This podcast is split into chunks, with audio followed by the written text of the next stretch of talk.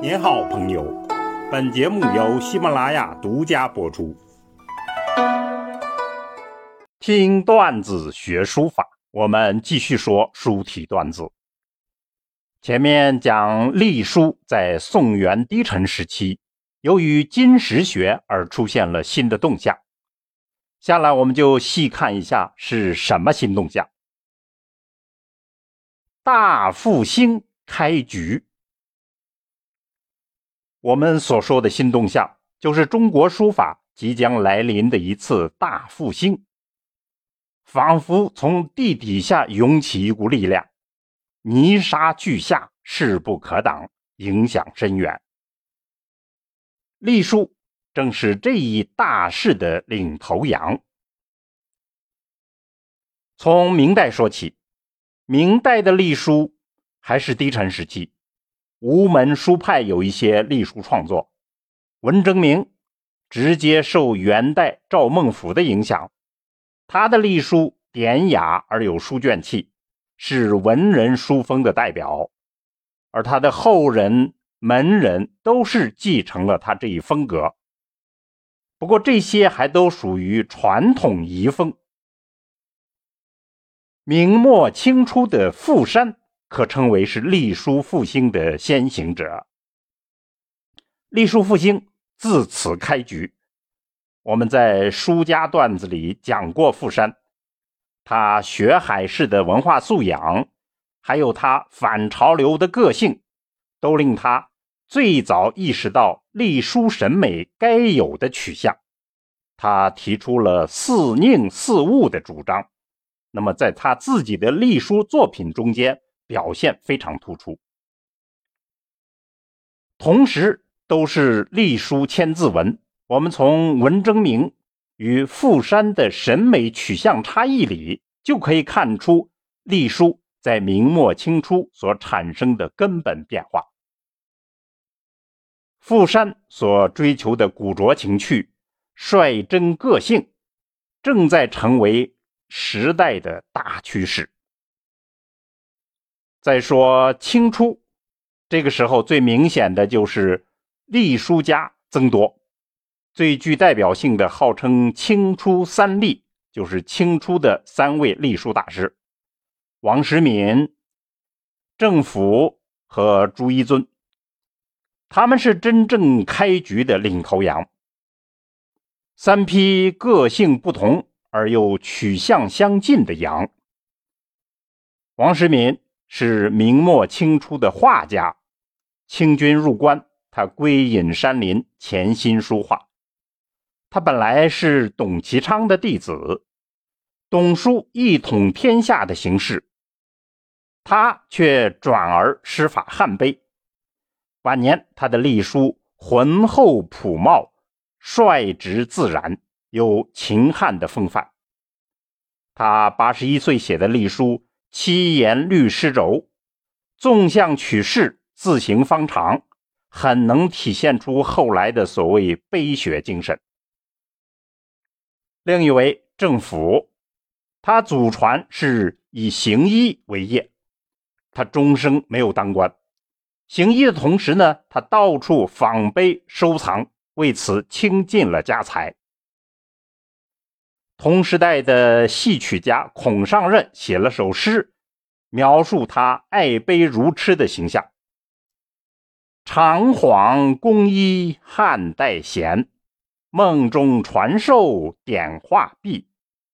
禅意想他写满囊，晚风吹须策驴疾。”多么传神的写照！他提倡汉碑。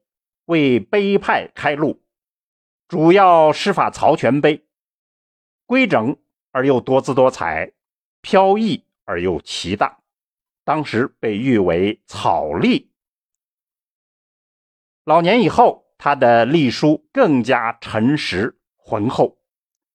他的隶书《谢灵运石室山诗卷》，横画重顿，收笔处呢放纵出风。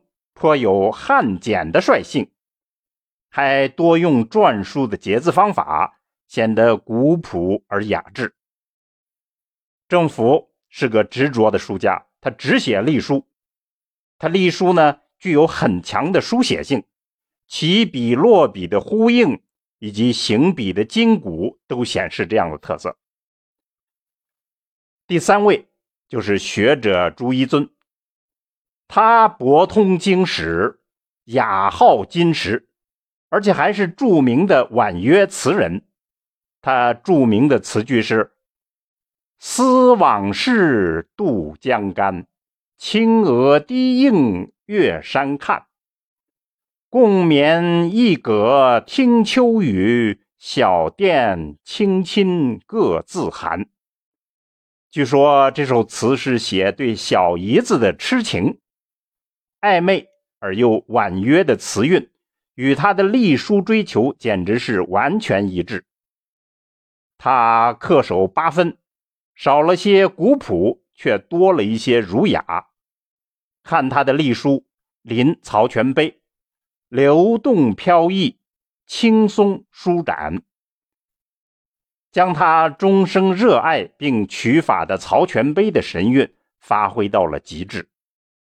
那么，清代的学者钱勇在书学里面说：“国初有正谷口，正谷口就是政府。”史学汉碑，再从朱竹茶辈讨论之。朱竹茶就是朱一尊，而汉隶之学复兴，这是很准确的说法。隶书的大复兴就这样开局了。从宋代开始的金石学，可以视作是序曲。后来，明末清初，傅山是一马当先，吹响号角。下来，王时敏、郑府、朱一尊，这清初三吏，可称为三阳开泰。再后来呢，就是三生万物，百花齐放，春色满园。那么，不同时期，各色人等，出于不同的目的，以不同的风格，此呼彼应。而逐渐形成一致的价值取向，这就是时代与历史的必然。为什么这样说呢？从更长的历史阶段整体的书法形式来看，楷、行、草三种新书体出现以后，优势凸显，发展极其迅猛，而这导致了书法史上天然形成的篆、隶、楷、行、草。古体与新体之间的有机联系被割断了。到了隋唐宋元时期，割断的势头就越来越强。篆隶古体在社会上基本淡出了，楷行草新体也于是营养缺失，渐渐枯干。这样严峻的形势就呼唤一场革命。